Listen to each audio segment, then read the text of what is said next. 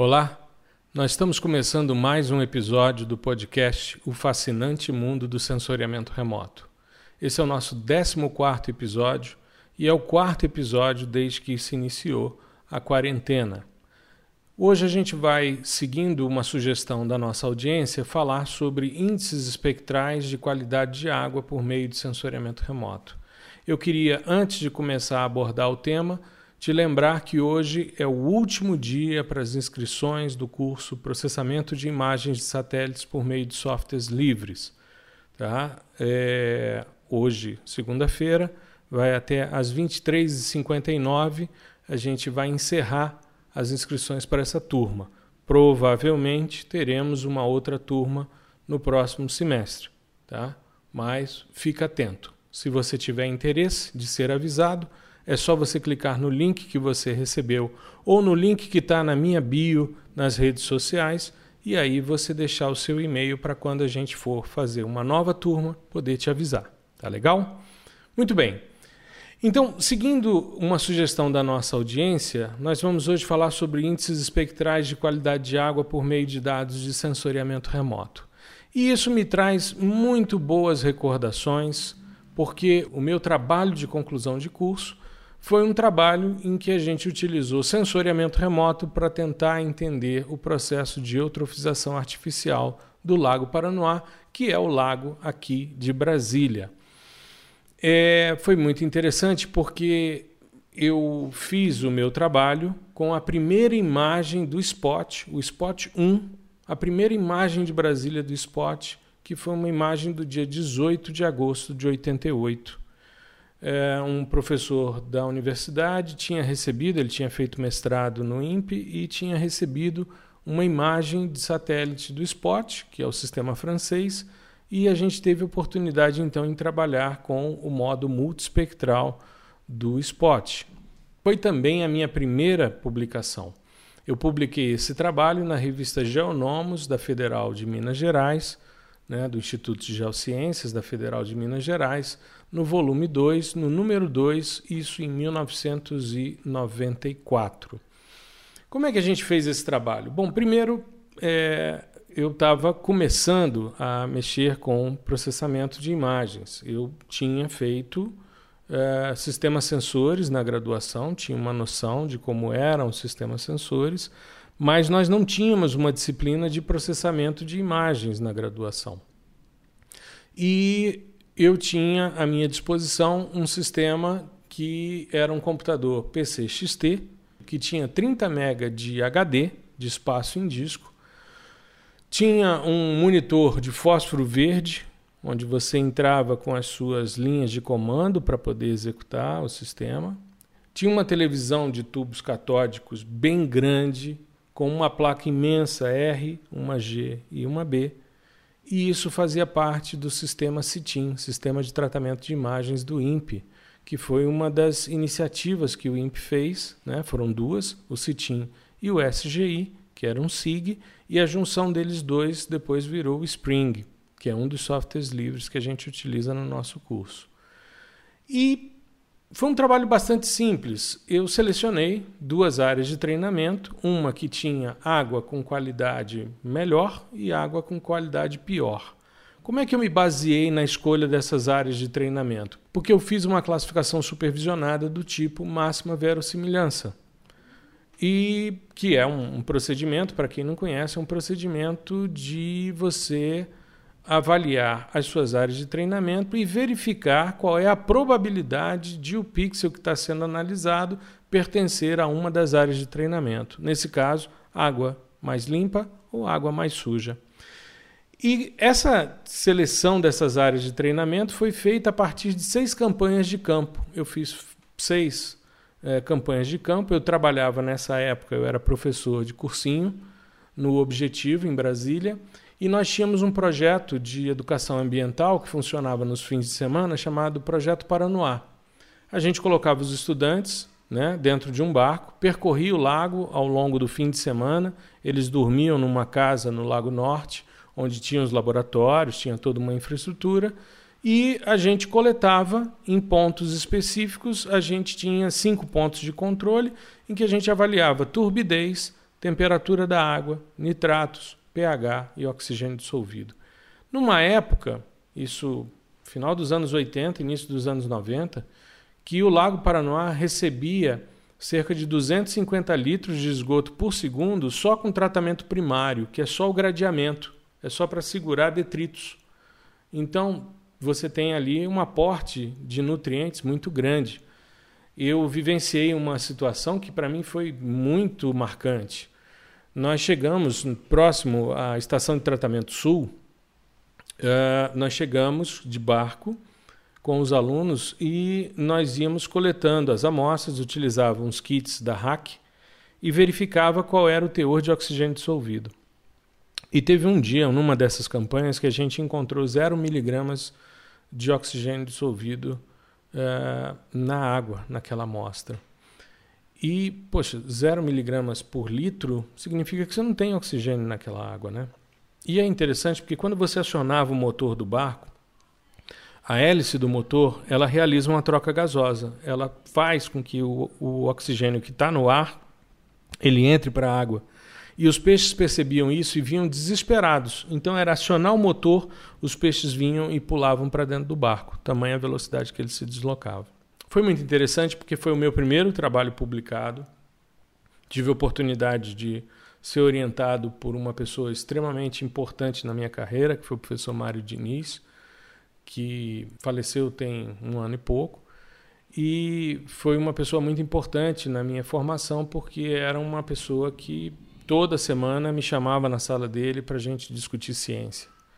Apostou em mim e eu sou muito grato a ele por ter investido. Só que ele investiu na área de recursos hídricos. E aí eu fui fazer mestrado em recursos hídricos. Como eu vinha né, de um TCC na área de eutrofização, com publicação em revista, eu antes de ter trabalho publicado em congresso, eu tive meu primeiro trabalho publicado num periódico. E eu fui fazer então o meu mestrado em tecnologia ambiental e recursos hídricos. Era uma área nova, engenharia ambiental. Eu estava fazendo mestrado na engenharia civil e fui fazer mestrado nessa área. Tive a oportunidade de estudar hidrologia, hidráulica e uma série de outras disciplinas, métodos numéricos, enfim. E eu acabei fazendo uma dissertação mais voltada ao processo erosivo. Era recursos hídricos, mas era mais associado ao escoamento e à geração de escoamento laminar, né? E erosão laminar. Então eu fiz um, uma modelagem de processos erosivos usando o sistema de informação geográfica foi a minha última participação em sistemas de informação geográfica. Depois eu migrei para sensoriamento remoto, voltei para o sensoriamento remoto, né, porque eu tinha feito na graduação e fui fazer doutorado em hiperespectral, e aí eu fiquei é, direto nesse trabalho. Mas foi muito interessante, eu tive a oportunidade de aprender bastante nessa experiência né, com recursos hídricos. E Tive oportunidade, logo que eu terminei o doutorado, eu fui trabalhar numa universidade particular, né, na Universidade Católica, e tive oportunidade de fazer um estudo muito representativo no Alto Oeste Potiguar da relação da qualidade da água com a incidência de câncer. Surgiu uma demanda, uma colega da UERN, né, da Universidade do Estado do Rio Grande do Norte, em Mossoró, uh, chamou atenção porque existia no Alto Oeste uma cidade, uma população de 3 mil habitantes, que tinha uma incidência de câncer cinco vezes maior do que a do Estado.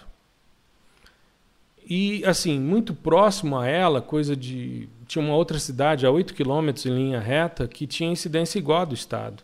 Então era uma dúvida. A gente achava no início que poderia ser material radioativo. Né? O Rio Grande do Norte você tem é, minas de xelita, que é um wolfranato de tungstênio, que é, é radioativo. Você tem a possibilidade de urânio. Enfim, havia toda essa especulação. Né? E nós fomos para a área para trabalhar. Eu fui para coordenar a parte ambiental. Quando, antes de ir a campo, eu peguei as imagens de satélites disponíveis, da época e comecei a trabalhar com uma preparação para campo, né? para ter uma noção, para quando chegasse lá, ter uma noção de uso e ocupação, entender como a coisa funcionava. Me chamou muita atenção ao processar as imagens porque o reservatório que a gente ia estudar, que era o açude de Lucrécia, ele tinha sido construído eh, eh, na, nos anos 30 né, da, do século passado, inaugurado por Getúlio Vargas. E é uma lógica de construção de reservatórios com vertedouros muito altos, para evitar a perda de água por transbordamento. Né? Mas é, você acaba perdendo por evaporação. Né? Você tem uma incidência muito grande de radiação, você acaba perdendo. Mas tudo bem, os, os reservatórios eram pensados para quando viesse a chuva, você aumentar o nível, esse volume extravasar o vertedor, ou seja, sangrar o vertedor e renovar a água. Essa é a lógica de construção de, uma, de um reservatório, né? quando você não tem uma comporta ou algo que permita que a água seja renovada. Só que aí entra aquela filosofia né, que todo mundo tem de eu vou resolver o meu problema primeiro, farinha pouca é meu pirão primeiro. Então, os caras começaram a construir isso. Tem, quando você tem um reservatório, você tem a barragem, aí forma-se o lago. O finalzinho dessa lâmina d'água a gente chama de remanso. Ele oscila, né? Tanto por onda como também sazonalmente. E é, no remanso desse reservatório, acima, a montante desse, desse remanso, nós tínhamos várias pessoas construindo nas suas propriedades pequenos açudes para resolver as suas demandas, ao invés de pensar no coletivo. Eles represavam a água antes que ela chegasse no reservatório. Então, quando nós chegamos para fazer o estudo em Lucrécia, tinha 16 anos que o reservatório não sangrava. Ou seja, 16 anos com aquela água parada ali. Mesmo tendo chuva, porque você tem um período, né, o primeiro semestre é um período de precipitação, que é o que eles chamam de inverno, e depois vem a seca, o segundo semestre. É assim a, a dinâmica climática né, no, no sertão nordestino. Mas o que, que acontece? Se você começa a criar vários pequenos reservatórios, você vai reservando para você volumes e você não renova a quantidade de água. E quando você chegava, então você tinha assim o reservatório, a barragem, e você tinha, do lado da barragem, você tinha os maciços de granito, e do outro você tinha uma estrutura mais aplainada. Tinha sido cavado para construir o reservatório, mas você tinha de um lado granito, do outro lado não. E me chamava a atenção porque na análise das imagens havia uma resposta de vegetação do tipo macrófita desse lado que não tinha os granitos. Aí você pensa, bom, mas de repente é vento, né? Porque macrófita é uma vegetação aquática que na maioria das vezes fica ao sabor da corrente. O vento chega, né, sopra e leva a macrófita mais para a margem. Mas por que, que não tinha na margem do granito? As pessoas dizem, ah, direção preferencial de ventos. Mas espera aí, o granito ele acaba funcionando como uma barreira né, a essa chegada desse vento. Então era uma dúvida que a gente tinha que chamou muita atenção inicialmente. Quando a gente chegou no reservatório, a primeira coisa que nós vimos foi uma concentração muito grande de macrófitas, era quase um gramado na margem que não tinha os granitos, e na outra margem nada de macrófita. Estranho isso. Muito bem. Nós começamos então a investigar e verificar se existia algum tipo de é, material radioativo, não tinha nada nesse sentido. E começamos a coletar água de barco dentro do reservatório. Os dados chegavam para mim, eu interpolava esses dados, fazia imagens né, dentro dessa minha expertise na área de SIG, eu fazia espacialização, interpolava, espacializava os pontos de coleta e a gente tinha uma noção. E o que chamou a atenção para a gente é que todos os metais que a gente estava avaliando estavam muito acima dos limites considerados é, como saudáveis ou é, possíveis né, de consumo a partir das instruções normativas. Então, o que acontecia é que aquela água estava sendo captada pela Companhia de Água e Esgoto do Rio Grande do Norte, sendo clorada e distribuída. Mas o que eles estavam bebendo não era água, era uma sopa de metais. Foi muito é, complicado porque nós fomos chamados pelo governo do estado, pelo pela Secretaria de Administração para fazer esse estudo, para fazer essa verificação, para entender o porquê dessa alta incidência de câncer. Mas ao mesmo tempo você esbarra em interesses políticos porque você tem o próprio Estado vendendo essa água. Então, nós fizemos todo um trabalho junto, era a Universidade Católica, então tinha uma série de congregações que gerenciavam né, a universidade, e nós fizemos então todo um trabalho de é, criação de, de cisternas. Na época ainda não existia o projeto de um milhão de cisternas do governo federal, mas nós levamos várias cisternas, investimos em dois desalinizadores, fizemos todo um processo para é, aposentadoria dos pescadores, né, da, da, da, cooperativa de pescadores que se abastecia daquele lago com pescado e vendia para fora, para que as pessoas não consumissem aquela água, tivessem alternativas. E a gente entendeu por que, que a 8 km em linha reta, a outra cidade tinha uma incidência igual à do Estado, porque ela recebia água de um adutor e não daquele reservatório. Eu queria também aproveitar essa lembrança boa desse período, porque nós tivemos a oportunidade de trabalhar juntos com um professor da UERN, professor Luiz de Souza, que foi a primeira vítima da Covid-19 no estado do Rio Grande do Norte. Ele faleceu recentemente, para mim foi uma surpresa, porque eu estava folheando, passando ah, os olhos no Instagram, e de repente aparece uma foto do Luiz, eu achei que fosse inclusive o perfil dele, e era uma notícia da Folha de São Paulo dizendo que o Luiz havia falecido aos 61 anos.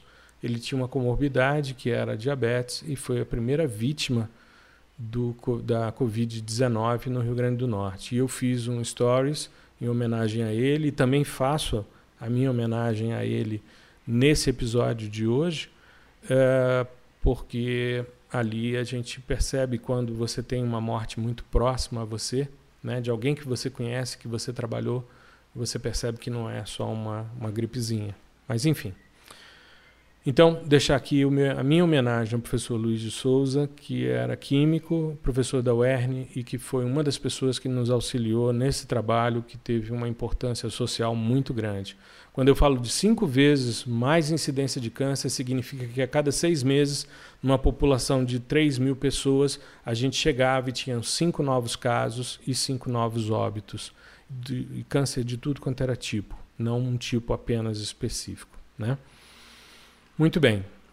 Aí eu terminei o, o doutorado e, como eu fiz doutorado em geologia, eu tinha que fazer algo que fosse mais próximo da geologia. Eu trabalhei com mineralogia de solos e sensoriamento hiperespectral.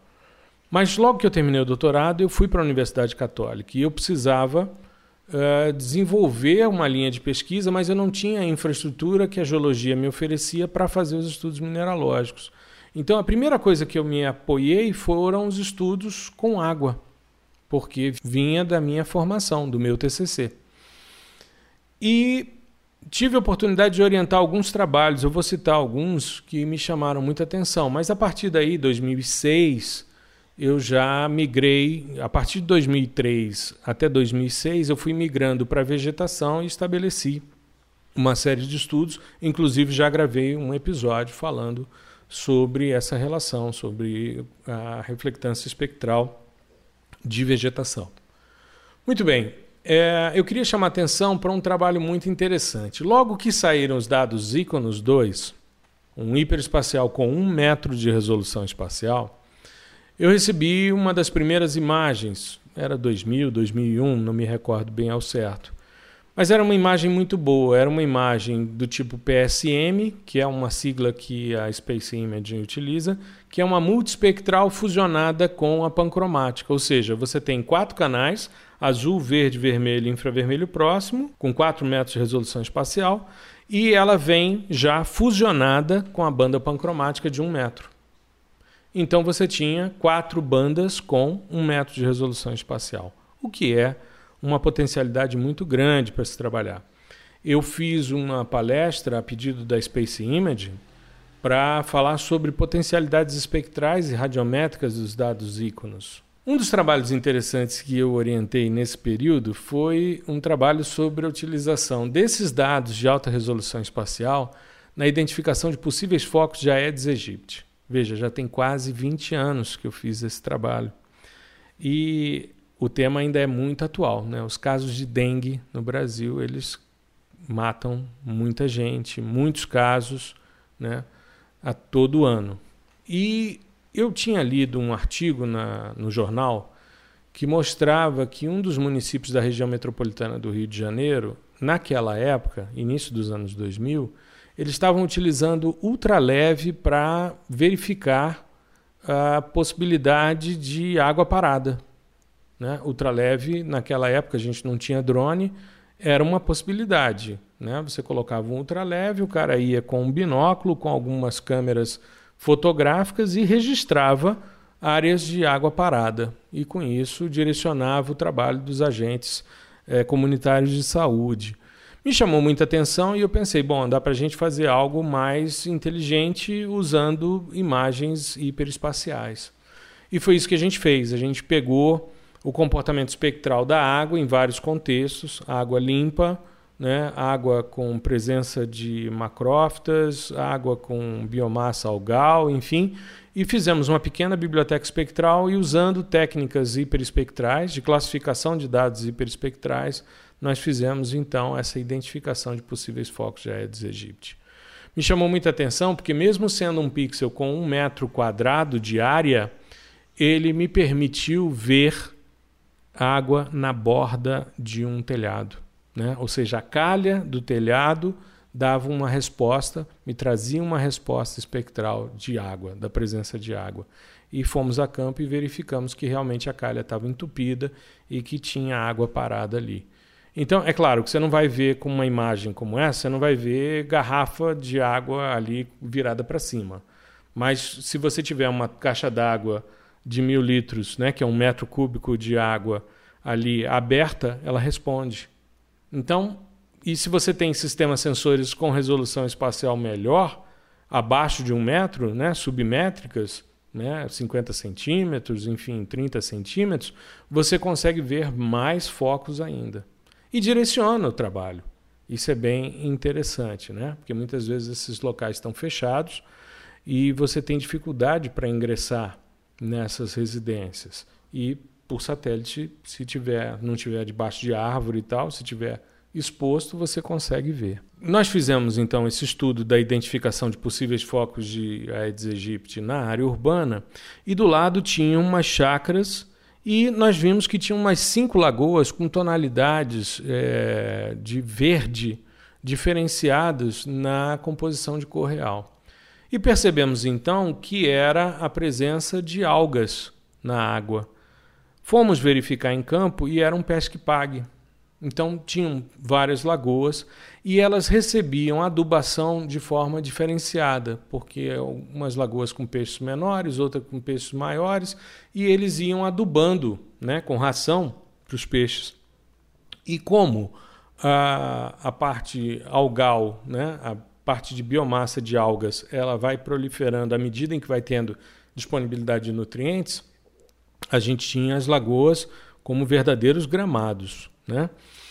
E aí nós fizemos então a coleta de amostras, tomamos amostras nas lagoas, levamos para o laboratório, fizemos a, a, quantificação dos teores de clorofila A dessas lagoas que estavam eutrofizadas e fizemos a separação utilizando é, end members, né, ou referências espectrais de cada uma das lagoas e como isso variava em dados hiperespaciais. Foi um trabalho bem interessante e que deu suporte para uma compreensão depois da diferença em relação a o que era resposta espectral de alga e resposta espectral de macrófita.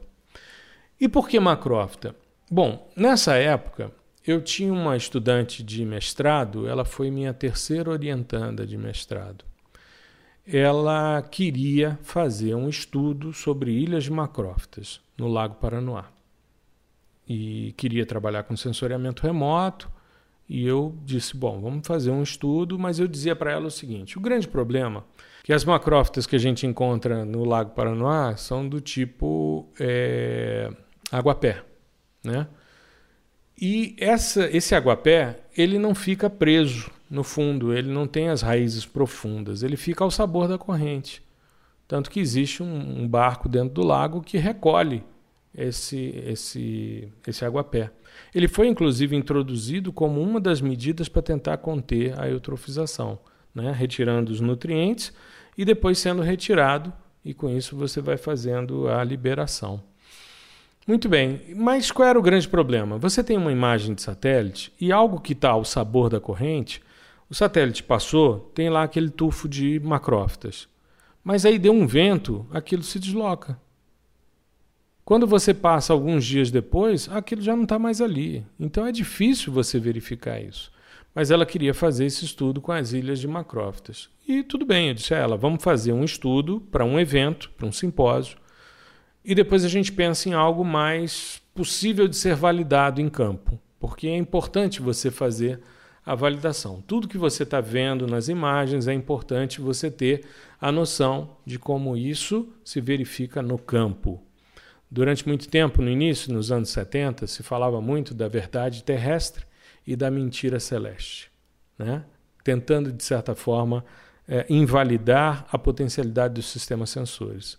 Só que a gente vem vendo ao longo dos anos que a verdade terrestre ela é validada pela verdade celeste, porque é, são eventos quânticos que são medidos pelos sistemas sensores, né, processos de absorção, de reflexão, de transmissão. Isso tudo é medido e é, você valida o que você está vendo na imagem a partir dos dados de campo. Pois bem, então nós fomos estudar as ilhas de Macrófitas, fizemos né, uma análise e percebemos que espectralmente a vegetação que fica acima da lâmina d'água ela tem um comportamento de vegetação terrestre. É como se fosse um arbusto. Né? E a biomassa algal funciona de outra forma. Então, quando você pega um espectro, vamos pegar quatro bandas no caso do íconos. Você tem uma banda no azul, uma no verde, uma no vermelho uma no infravermelho próximo. Como é que é o comportamento espectral da vegetação terrestre? Você absorve no azul, tem um pico no verde, absorve no vermelho e sobe para o infravermelho de ondas curtas.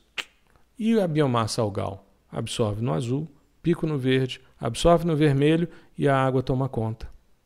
Então, se você for trabalhar, por exemplo, com um índice espectral que tenha NDVI, que é o índice para vegetação terrestre, você tem um pico no infravermelho próximo e uma absorção no vermelho. Quando você avalia isso na biomassa algal, isso se inverte. Isso dá um valor negativo de NDVI. Ou seja, um indivíduo que não é fotossinteticamente ativo. Mas nesse caso, é fotossinteticamente ativo, só que a água está mascarando o comportamento espectral dele. Então é importante a compreensão disso. A gente percebeu isso quando a gente começou a trabalhar com modelos de sequestro florestal de carbono no Pantanal e a gente tinha uma quantidade muito grande de lagoas que tinham alga. E a resposta de NDVI era negativa, apesar de ser uma área fotossinteticamente ativa. Então você, com esse tipo de compreensão, você vai entendendo como é que a coisa funciona. E isso traz uma contribuição muito grande. Então, que bom que ela bateu o pé querendo estudar as macrófitas, porque depois isso me permitiu avaliar como era a diferença da alga em função do estudo dos teores de clorofila que a gente tinha feito nas lagoas eutrofizadas e a relação com as macrófitas, no caso o aguapé, que está acima da lâmina d'água.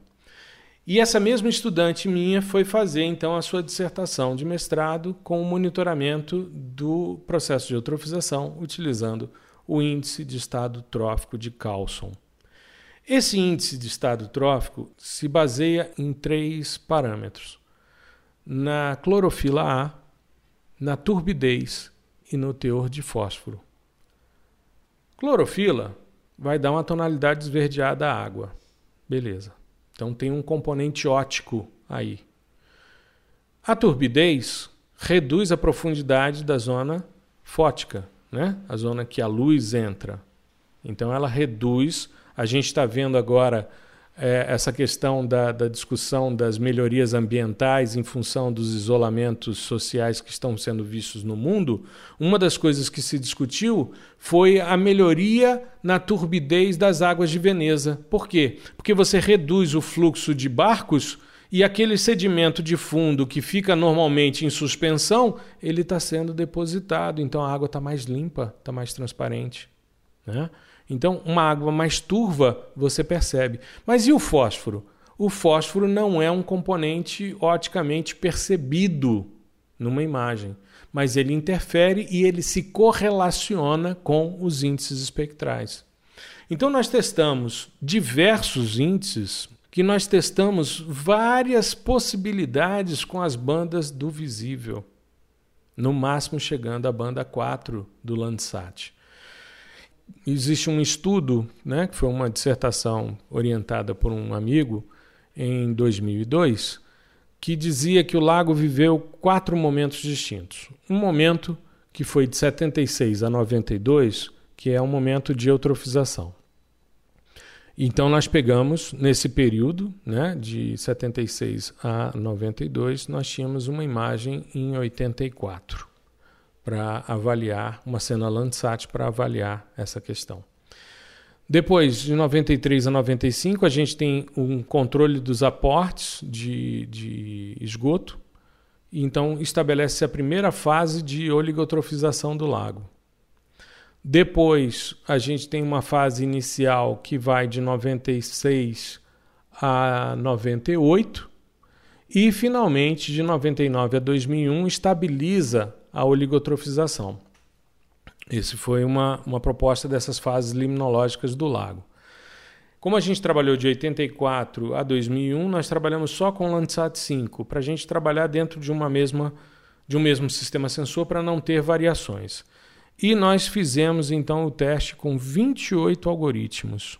Então nós desenvolvemos para fósforo uma relação, para clorofila e para sólidos em suspensão, que é a profundidade do disco de SEC, e testamos esses 28 modelos para ver qual que dava melhor relação com os dados do monitoramento liminológico existente no Lago Paranoá, feito pela Companhia de Águas e Esgotos aqui do DF. E nós fizemos então a espacialização a partir desses pontos. A gente aplicava o modelo e gerava então o índice de estado trófico de cálcio para esses quatro, essas quatro fases liminológicas.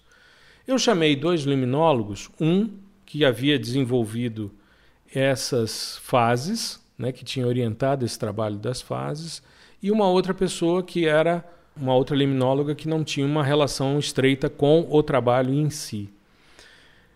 E me chamou muita atenção na fala dela, na defesa, porque ela fez uma, uma consideração que, para mim, até então era inusitada, eu não, não tinha pensado nisso. Ela disse o seguinte: que normalmente, quando o liminólogo está dentro de um lago, limnologia, para quem não sabe, é estudo de lagos. Né?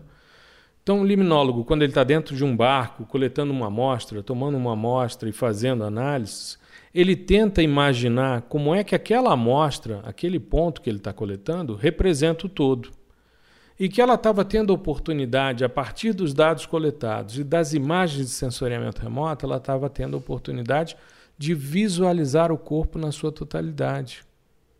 Então, aquilo que ela sonhava quando estava dentro d'água coletando as amostras, naquele trabalho se tornava realidade.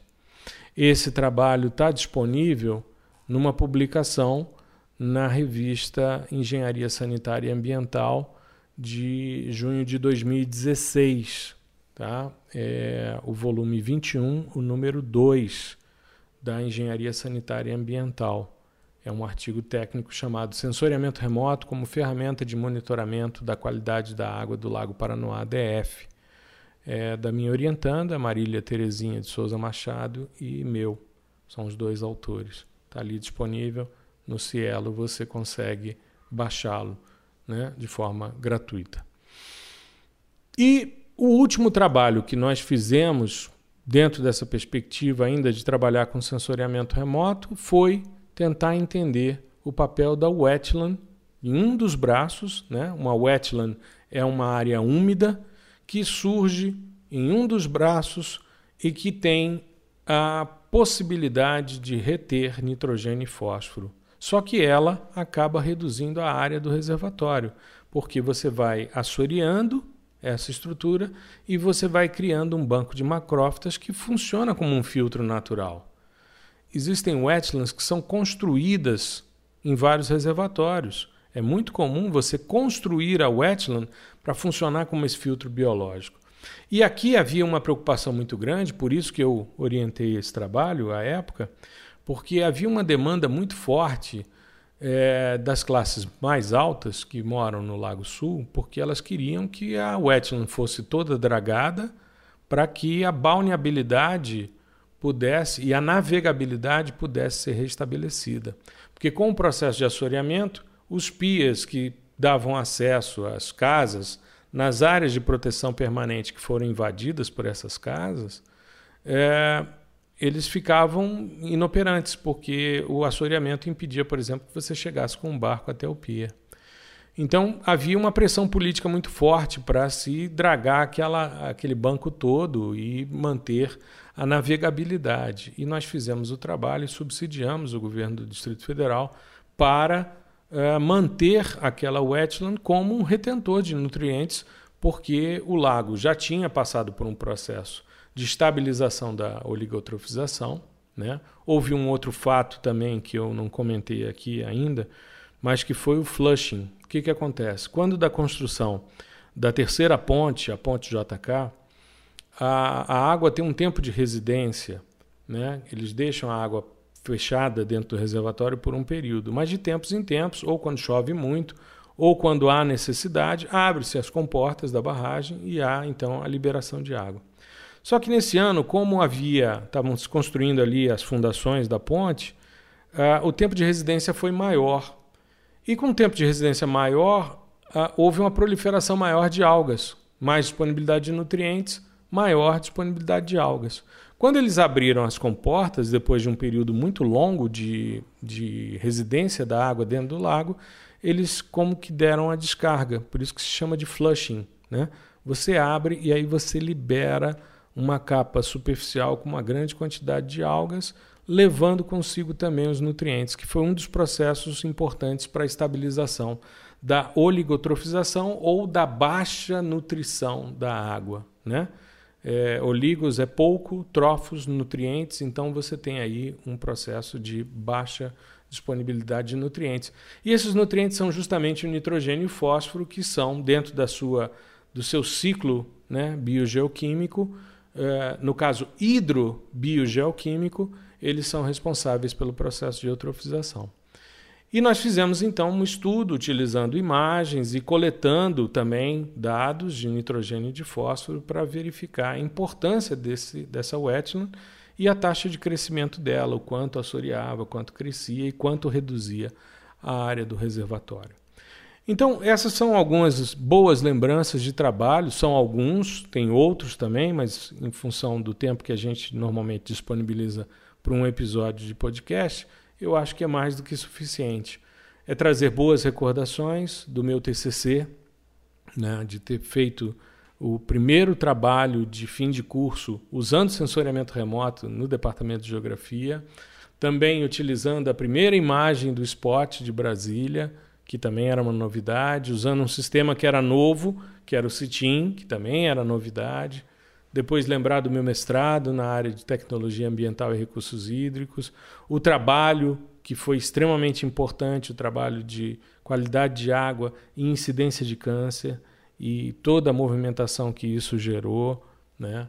Uh, os estudos para direcionar análise de focos de Aedes aegypti, compreensão de teores de clorofila, a relação disso em dados hiperespaciais com as ilhas de macrófitas, para entender melhor a dinâmica fotossintética de vegetação, seja acima da linha d'água ou seja dentro da água, para culminar na compreensão do estado trófico da, do lago e também do papel de um banco de macrófitas, de uma área úmida, de uma wetland, na manutenção de um reservatório que hoje é utilizado inclusive para abastecimento humano. Foi extremamente importante durante a crise hídrica a utilização como complementação do Lago Paranoá para o abastecimento. Então é importantíssimo o monitoramento da qualidade e o sensoriamento remoto traz essas potencialidades. Eu queria agradecer a sua audiência nesse episódio do nosso podcast O Fascinante Mundo do Sensoriamento Remoto. Desejar a você saúde, fique em casa, ajude né, a baixar esse pico de, de contaminação para que a gente possa sair fortalecido desse processo, dessa pandemia. Né? É, na próxima semana a gente vai discutir um outro assunto, mas espero que você tenha uma boa semana, né? tudo de bom. Nos vemos na semana que vem. Um grande abraço.